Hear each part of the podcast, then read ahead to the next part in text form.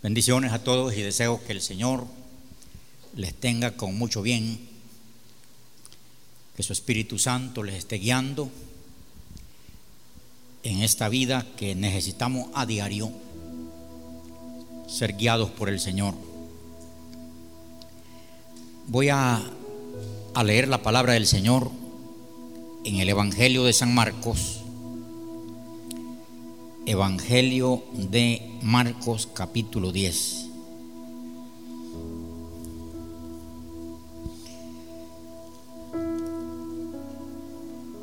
Voy a leer del versículo 17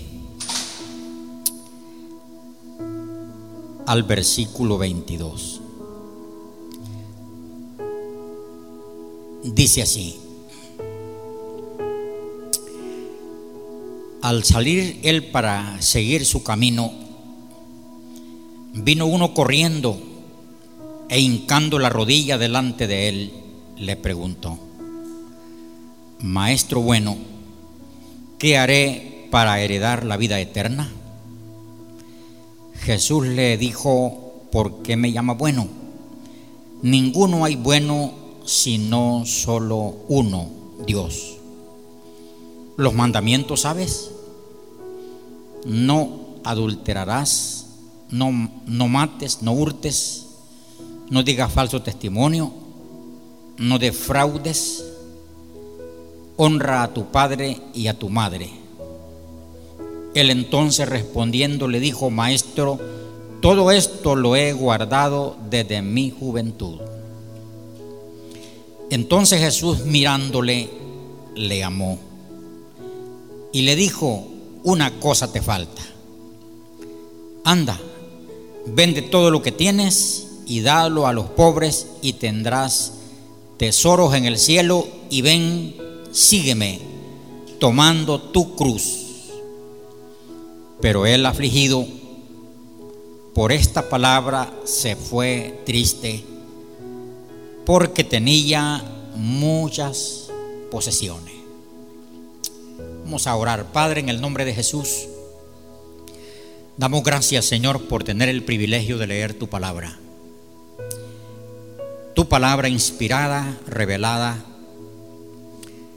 Deseamos, Señor, que por tu Espíritu Santo esa palabra encuentre cabida en nosotros. Que encuentre, Señor, un corazón, una mente. Que encuentre un espíritu, Señor, dispuesto a recibirla. Te lo pedimos en el nombre de Cristo Jesús. Bendice, Señor, a todos aquellos que están unidos a este culto virtual a través, Señor, de los medios. En tu nombre pido, Señor, que puedan ellos allá en sus hogares ser ministrados. Amén y amén. El tema se llama tendréis tesoros en el cielo. Esa es una palabra que el Señor Jesucristo le dice a este hombre. Se llama, le llaman el joven rico.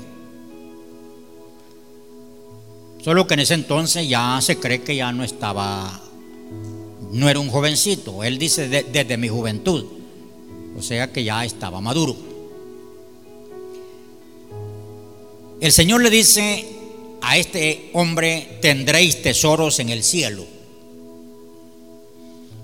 ¿Qué es un tesoro? Dice que un tesoro es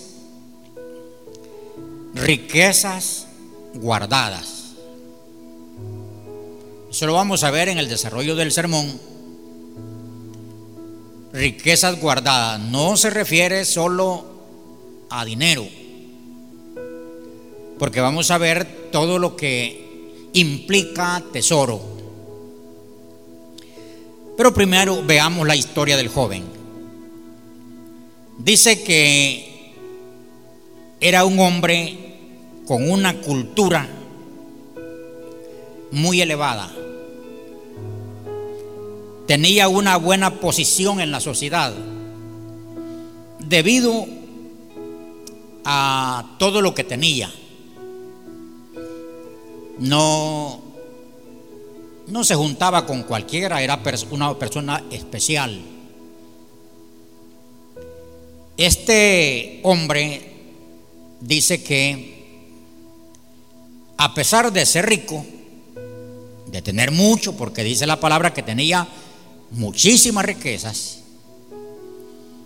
dice que tenía un deseo de Dios, por eso vino a Jesús y se arrodilló frente al Señor, a pesar de que él era rico, tenía deseo de Dios. Porque las riquezas no habían llenado el vacío en su corazón. Por eso él viene a Jesús, hinca su rodilla. Entonces vean, él siente un deseo de Dios aun cuando es rico. Porque las cosas materiales no llenan las espirituales. Lo material es material y lo espiritual es espiritual. Entonces, él acude a Jesús. Él acudió a la persona que tenía la respuesta correcta. A la única persona que debía de acudir, él acudió a Jesús.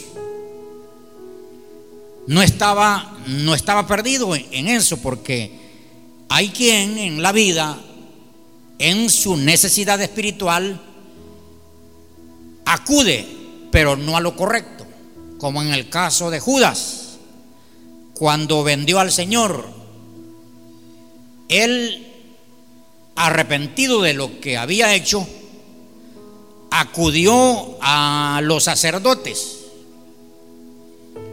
Y los sacerdotes le dijeron, allá tú, ¿qué nos interesa a nosotros lo que tú sientas? Judas se hubiera salvado si hubiera venido a la persona correcta, a Jesús, a decirle, te fallé, perdóname, pero él vino a lo incorrecto.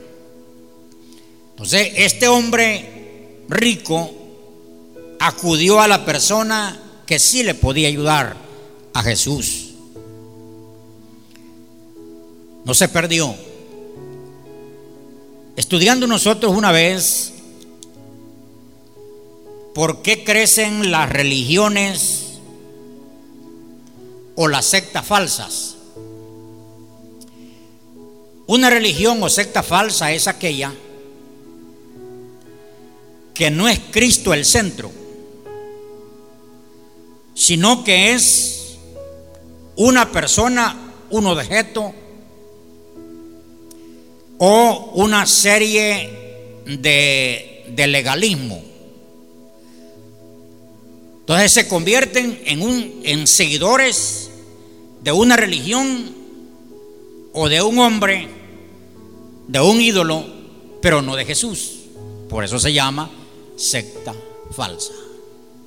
Se llama secta falsa porque toman un versículo aislado de la Biblia y en ese versículo aislado fundamentan su doctrina.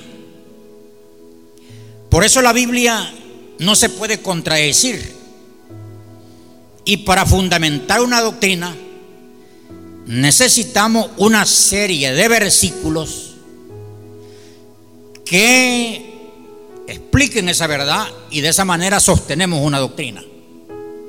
Entonces, si, si yo estoy diciendo que Jesucristo es el único, es porque desde el Antiguo Testamento hasta el Nuevo Testamento nos habla de la persona de Jesús, el elegido por el Padre, Dios, que sobre él con confianza la persona puede depositar su vida, su fe, y se salva. Porque fue el único hombre en la vida, en la tierra, sin pecado. Jesús. Y ha sido el único que resucitó y se fue vivito para el cielo. Y la Biblia explica que él está sentado a la diestra del Padre intercediendo por mí y por usted. Entonces, e, este hombre acudió a la persona indicada, aun cuando es rico. Porque yo sé que los ricos, toda persona en la tierra, tiene un vacío. Solo que ese vacío tratan de, llenarlo con un deleite, con droga, con alcohol, con cigarrillo, con música, en deleite. Pero el vacío sigue allí, porque ese vacío solo lo puede llenar la persona de Jesucristo. Dice la palabra que este joven, cuando vino a Jesús, dice que Jesús lo miró. Miren, hay tantas cosas que Dios ve, pero cuando este hombre se acerca, Jesús se le quedó mirando. Una mirada hizo a Pedro llorar y arrepentirse por haber negado a Jesús. Eso de que Jesús te mire eso tiene un gran significado en la Biblia. Y Dios dice aquí la palabra que Jesús lo miró. El Señor se le quedó quizás con la vista, porque solo la mirada de Jesús reflejaba amor, solo la mirada de Jesús reflejaba misericordia, la mirada de Jesús reflejaba interés en el pecador. La mirada de Jesús, esa mirada podía penetrar hasta el alma. Y solo la mirada decía más que mil palabras. Y dice que Jesús lo miró. Pero ni así. Dice, dice también, lo miró y lo amó. lo amó. La palabra del Señor dice que de tal manera amó Dios al mundo que dio a su Hijo unigénito para que todo aquel que en él crea no se pierda, más tenga vida eterna. El Señor lo amó.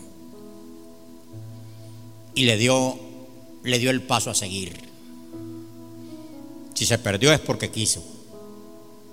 Porque lo miró, lo amó y le enseñó le dijo, haz esto y tendréis tesoros en el cielo. ¿Para qué más? Ser rico en la tierra y ser rico en el cielo, de verdad que estaba hecho.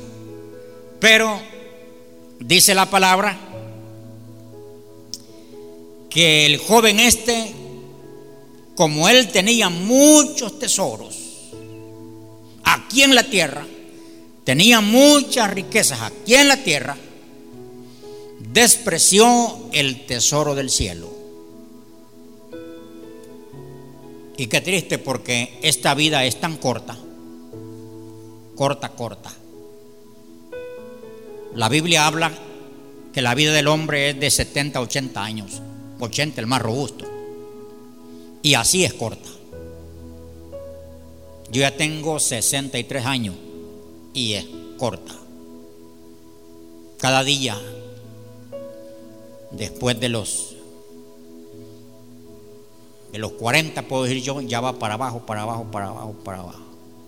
Las fuerzas y todo, el, el brillo y la memoria y todo. Primero va para arriba, para arriba, para arriba. Según era hasta los 50, porque hasta los 50 se permitía antes que un sacerdote ministrara. Debido a que hasta los 50 tiene brillo, tiene, tiene todo éxito. Y ya después de 50, por hay que jubilarlo. Dar el puesto a otro.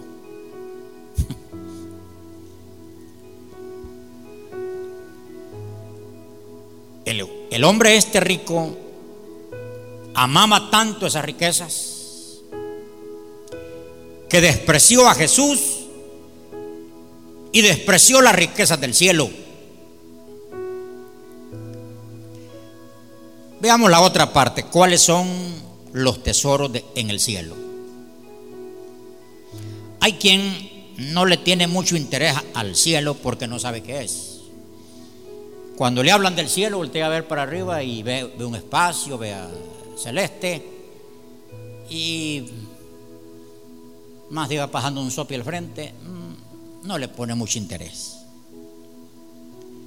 Pero veamos cuáles son los tesoros en el cielo que Jesús le estaba ofreciendo a este hombre y a usted que me ve, los tesoros que el Señor le ofrece. Dice el Salmo 16, 11, le dice, en tu presencia hay plenitud, plenitud de gozo. Quiere decir que en el cielo puro gozo. Allí no se conoce la palabra tristeza. No se conoce. Eso en el cielo. Por eso es que cuando alguien aquí en la tierra muere, inmediatamente un medio minuto, un cuarto de minuto que sale de su alma, su espíritu del cuerpo, se desconecta de este mundo y no se acuerda de nada de aquí, ni de familia, de nada, porque si fuera así, sigue sufriendo. Si, cuando uno se va para otro país y deja la familia, ahí va el corazón, va, que se va partido, vea, suspirando, vea, como dice el canto aquel, va, que el que se va, dice que se va suspirando y el que queda, queda llorando. Ah, no, si no es himno.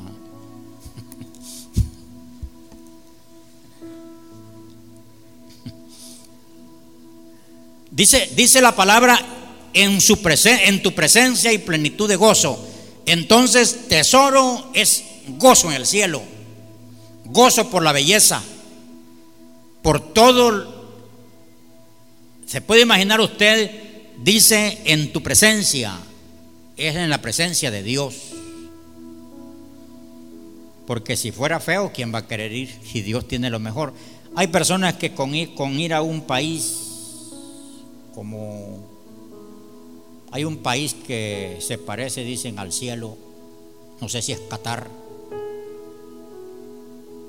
donde están los, ellos dicen que son los, no sé si estoy equivocado, que son los, los herederos de, del padre Abraham de Isaac y de Jacob. Un país perfecto en riqueza. Todo lujo. Hay perfección en riqueza. Porque tienen dinero. Allí no, no se conoce un pobre. Ni clase media. Todo full de riqueza. Pero ni eso se puede comparar el cielo. Uno aquí en la tierra ve se goza con la casita que tiene, ve.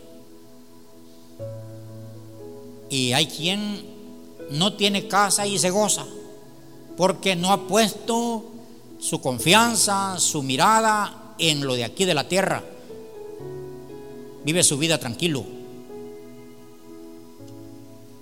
Entonces, dice aquí, plenitud de gozo plenitud, o sea que no es a media el gozo, full,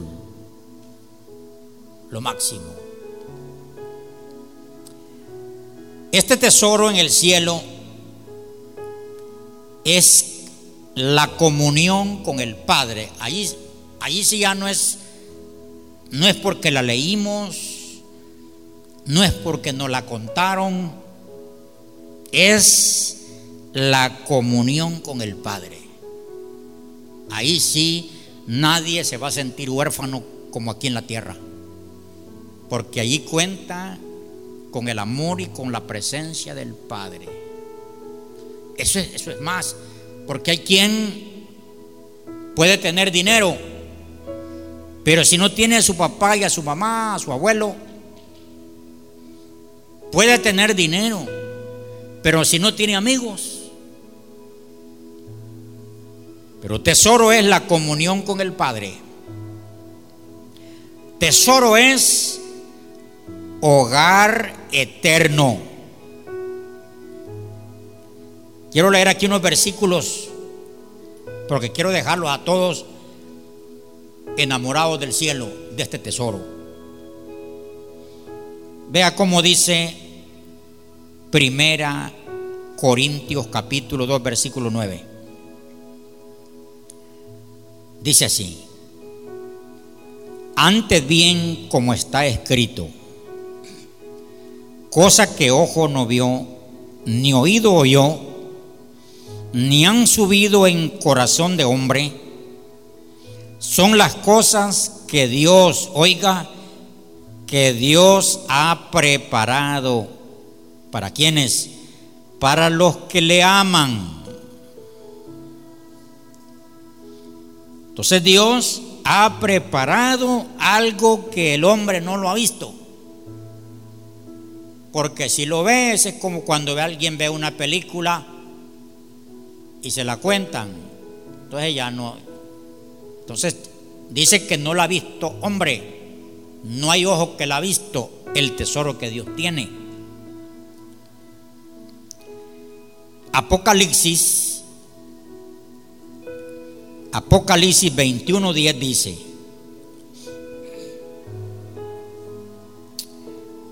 mire cómo dice Apocalipsis 21.10.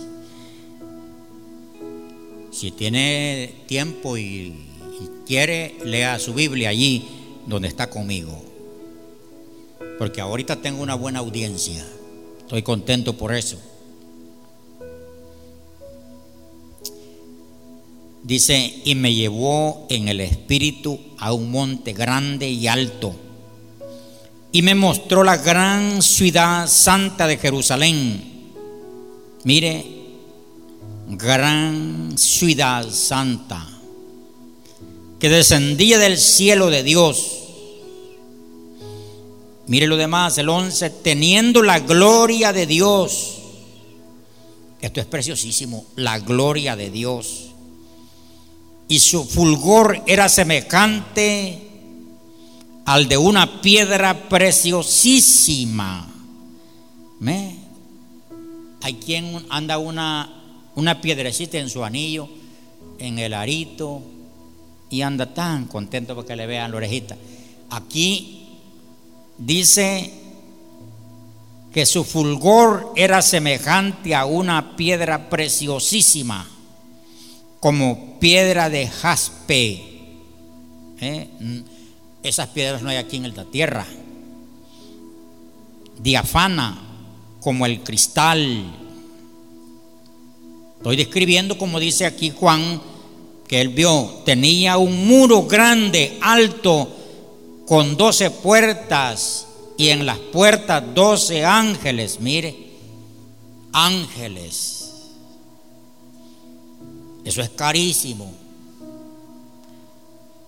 Y nombres escritos que son de las doce tribus de los hijos de Israel, al oriente tres puertas al norte tres puertas, al sur tres puertas, al occidente tres puertas, y el muro de la ciudad tenía doce cimientos y sobre los doce nombres de los doce apóstoles del Cordero.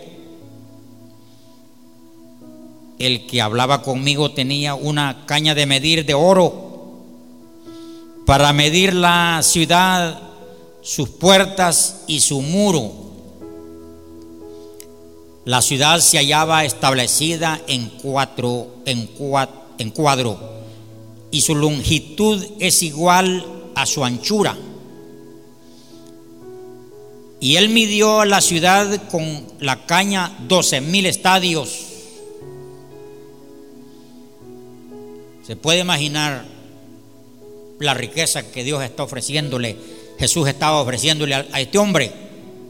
La longitud la altura y la anchura era, son iguales y midió su muro 144 codos de medida de hombre, la cual es de ángel.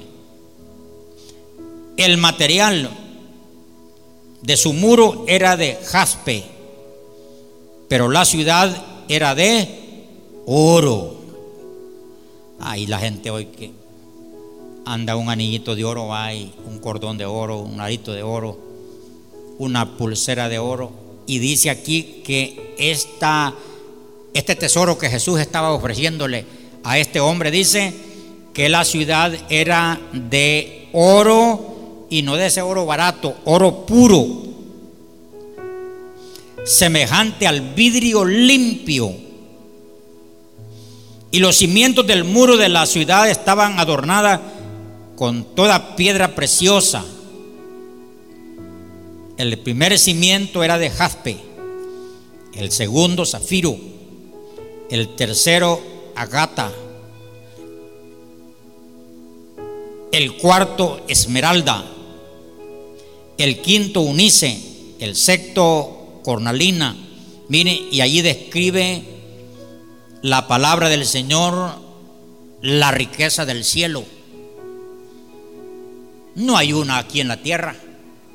No se parecía a lo que Jesús le estaba ofreciendo a este hombre, no se parecía a lo que él tenía. Porque quizás él tenía ovejas, camellos, vacas y quizás una buena casa, pero nada, nada que ver con lo que Jesús le ofrecía. Entonces, los tesoros en el cielo son cosas perdurables, no temporales, perdurables, que no tienen fin. Así es mi hermano que si tú has decidido seguir a Cristo, tienes el tesoro eterno. Si no tienes casa aquí, como sea, esto es temporal. Vamos de paso. Si hemos decidido seguir al Señor, tenemos seguro el tesoro. ¿Cómo se obtiene este tesoro? Muy importante. Muy importante que usted, mi hermano, amigo que está oyendo, debe de saber cómo se obtiene este tesoro. En primer lugar, se obtiene siguiendo a Jesús en fe y obediencia. Porque Jesús le dice, sígueme. Lo manda porque él ya tiene algo bueno, precioso lo que tiene. Ha guardado, dice, los mandamientos. Su papá se los enseñó desde niño porque era un, era él. Los judíos le enseñan a sus hijos los diez mandamientos, los cinco libros primeros de la Biblia exactamente de memoria. Y luego se los aplican a, vivirlo. Entonces, para tener este tesoro necesitamos seguir a Cristo en fe y obediencia. Porque hay quien solo se conforma de haber recibido a Cristo como Señor y Salvador, pero no le, no le sigue con fe y obediencia. Va siguiéndole, pero en desobediencia y a veces sin fe. Entonces tenemos que seguir a Jesús con fe porque el Señor no va con los incrédulos, con los que dudan, Él, Él va con la gente de fe. Entonces, tenemos que seguir a Jesús con fe y obediencia. Obediencia que Jesús, si Jesús te dice, ven, ve. Y si te dice, anda, anda. Si Él te dice, ve a hacer, a cumplir esta misión, ve hermano, ve no es de que solo te quedas que Dios te habló y ya, Dios me habla a mí. Eso no cuenta tanto. Cuenta que vayas a lo que Dios te dijo. Si Dios te mandó a evangelizar, a predicar, te dio un ministerio, un don, ve. Es obediencia. Entonces, seguir a Jesús. El que está siguiendo a Jesús tiene seguro el tesoro. Parte 2 dice ser generoso. Porque Jesús le está diciendo al, al, hombre este, Jesús le dice, ¿sabe los mandamientos? Los he guardado desde mi juventud. Está bien. Ahí andaba bien. No había matado, amaba a Dios con de todo su corazón, no era idólatra, no había matado, no había fornicado, no había adulterado. Bueno, los mandamientos. Entonces le dice Jesús, después de que él dice que ha guardado los mandamientos, le dice, ahora anda, obediencia, anda. Había que ir y vende lo que tienes y dárselo a los pobres. En una sola palabra, lo que aquí quiere decir es ser generoso.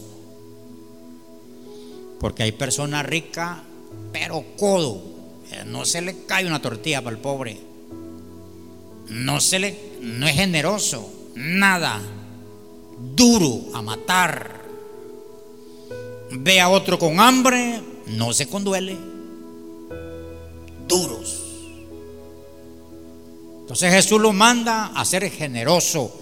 Generoso es que vaya a vender lo que tiene y lo reparta, porque en el tiempo de Jesús había muchos pobres también. Entonces Jesús le manda a que le dé de comer a esos pobres. Eso dice generosidad. Para tener tesoros en el cielo hay que ser generoso. Dar al que tiene hambre. ¿Qué hizo el joven al oír todo esto? El joven despreció el tesoro del cielo, rechazó a Cristo, perdió el tesoro porque él tenía riquezas. Yo les preguntaría, esto ya hace más de dos mil años que aconteció esto. No sabemos más, más del, de este hombre. No sabemos si en el, si el transcurrir el tiempo él regresó a Cristo, hizo lo que le mandaron, no está registrado. Pero supongamos que no lo hizo porque dice que se fue triste, afligido porque tenía muchas riquezas. Su amor era la riqueza. Porque dice, Jesucristo dice que donde tenemos el corazón, donde tenemos el tesoro, tenemos nuestro corazón. Si, si tenemos riqueza, ahí tenemos el corazón. Hay personas que no pueden servir a Dios por lo que tiene. No quiere. Dice, no, no tengo tiempo. Eso de ser cristiano uno tiene que tener tiempo. Al ser cristiano uno van a querer que yo esté dando dinero, diezmo, ofrenda. Pero como son codos duros, no pueden servir al Señor. Y que no saben que al dar para el reino de Dios, Dios abre las ventanas de los cielos, derrama bendición. Yo conozco personas aquí en Oriente, de mi país. Conozco un cristiano que comenzó una, en una casita, una ferretería. Cosas pocas tenía primero. Cosas pocas. Eres un cristiano. Un cristiano fiel diezmador fiel, porque Él sabe que con ese diezmo se está enviando misioneros al mundo, se está predicando, se está sosteniendo iglesia, se están sosteniendo el reino de Dios en la tierra. Diezmador fiel. Ahora ese hombre tiene un almacén de ferretería, tiene más de 100 empleados, riquísimo, es un cristiano. El sábado e, ese almacén está cerrado porque él es de la doctrina sabática. Está cerrado. Todo el mundo tiene que estar guardando el sábado. Pero está rico, muy rico. Porque está sosteniendo la obra de Dios con lo que Dios le ha dado en sus manos. Eso se llama ser un buen administrador de lo que Dios da, un buen mayordomo. Hay otro hombre aquí en, el, en, Oriente, yo creo que ya, ya metió farmacias a todo el país. Uno que estuvo de mojado en Estados Unidos, dice que él se vestía con ropa usada, de segunda. Y Dios le habló que se viniera a su país, que viniera a servirle aquí. Ese hombre vino, comenzó con una farmacia y ahora tiene el país lleno de farmacias, está rico. Él sostiene con los diezmos las iglesias, porque él tiene iglesias. Y él es pastor, está trabajando en la obra de Dios, pero Dios lo ha bendecido. Tiene riqueza, pero esa riqueza está sirviendo para propagar el Evangelio en el país. Entonces Dios, como Dios es fiel, real, bendice la persona que, que asocia su riqueza con su reino. Entonces, hay que ser generoso para obtener esta, este tesoro. Ya para ir finalizando, veamos algunos que, que siguieron a Dios y tuvieron un tesoro. Uno de ellos es Moisés. Moisés, como cuando niño su mamá lo puso en un río, en una canastita, la hija del rey fue a bañar al río, encontró al niño en el río, lo trajo y, y se apropió la hija del rey de ese niño. Entonces Moisés era hijo de la hija del rey. ¿Se puede imaginar usted ser hijo, ser nieto prácticamente del rey? Moisés se creció en el palacio. Moisés tenía riquezas. Pero dice, dice la palabra de Dios en Hebreo 11, 11, 23 al 28, dice que Moisés cuando fue grande, rehusó llamarse hijo de la hija de Faraón. Antes dice que escogió sufrir con el pueblo de Dios porque Dios le habló a Moisés y le dijo, he oído el gemir de mi pueblo en Egipto, yo te envío a ti. Y Moisés rehusó las riquezas de la tierra por apreciar las riquezas del cielo.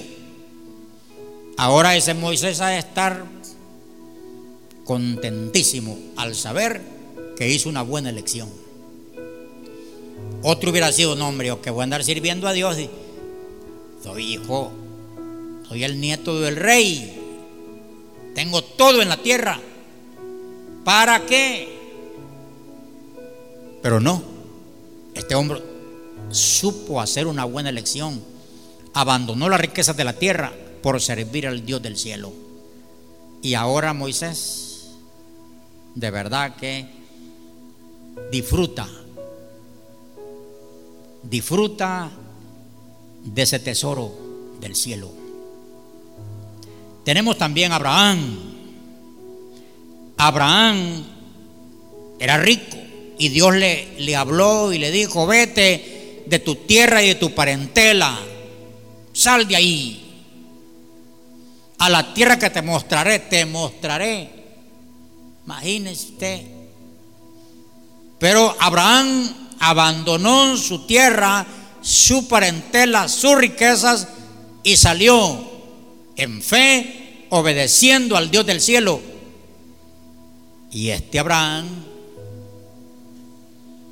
se puede imaginar usted que heredero de la bendición, padre de fe, que Dios dice, bendeciré al que te bendiga, le dijo. Y aquel que te maldiga, lo voy a maldecir. Y allí vemos a Abraham que le hereda esa bendición a Isaac, Isaac a Jacob. Por eso hoy se ve en la Biblia el Dios de Abraham, el Dios de Isaac, el Dios de Jacob. Eso es bastante.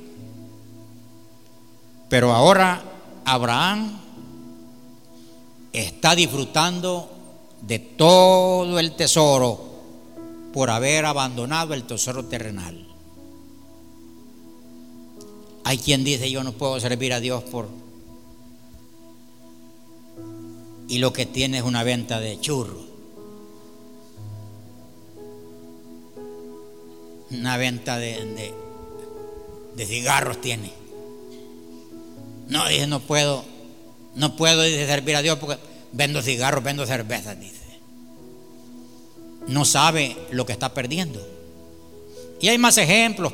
Pablo Dice la Biblia que Pablo tuvo como basura,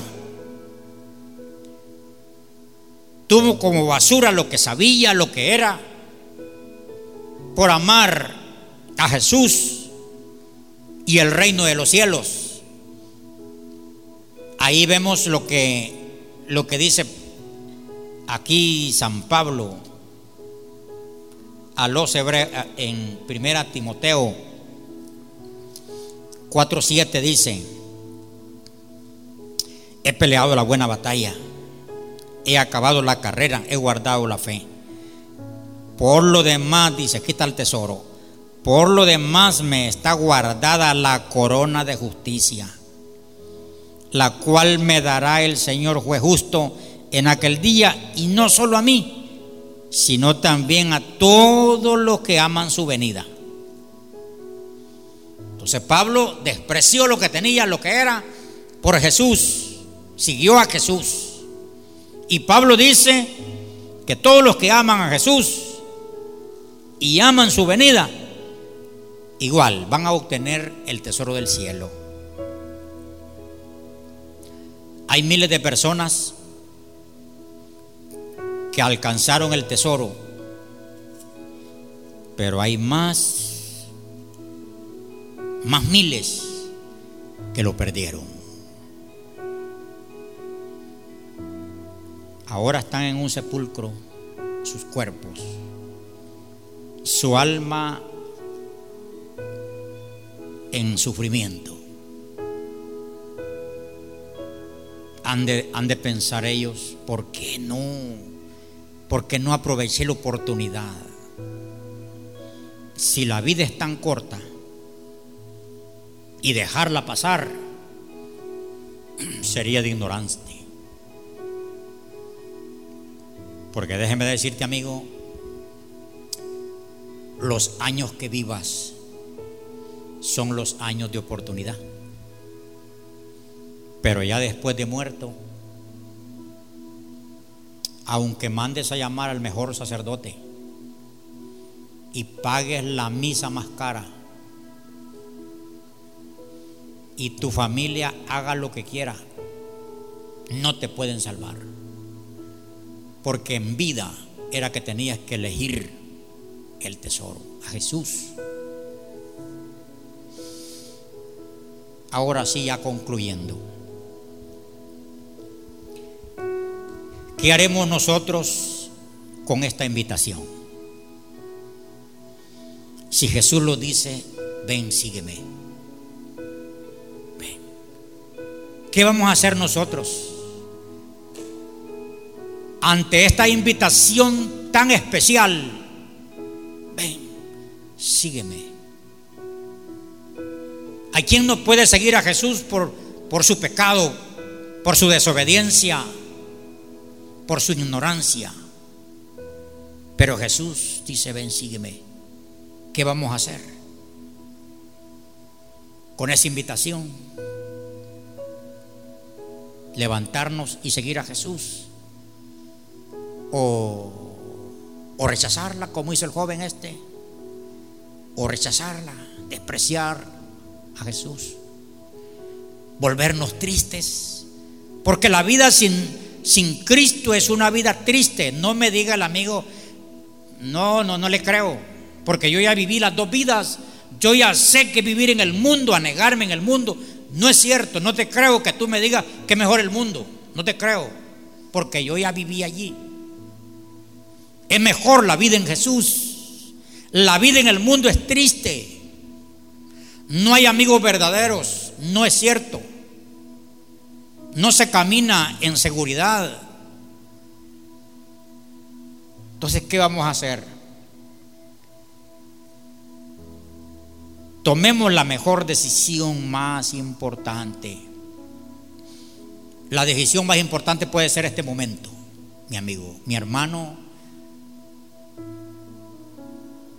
Tomar la decisión firme de seguir a Jesús con paso firme, rechazando todas las ofertas del malo y caminar con Jesús con fe en obediencia y vivir en esta vida sirviendo, adorándole,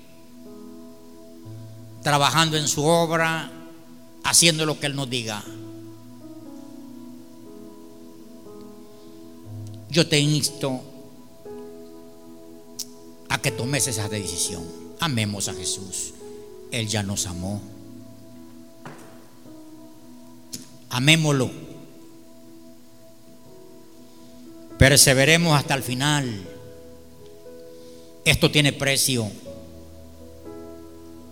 Yo voy a guiarte en una oración. Di con mí, Señor Jesús, reconozco que soy pecador. Me arrepiento de mis pecados confieso con mi boca este día recibirte como mi Señor y mi Salvador de mi vida. Jesús, gracias por haber muerto en la cruz por mí. Te pido que inscribas mi nombre en el libro de la vida. Voy a seguirte, Señor. Voy a adorarte. De este día en adelante tú eres mi Señor y mi Salvador. Tú eres mi sanador. Señor, gracias por hablarme. Gracias por llamarme. Gracias por esta oportunidad, Señor.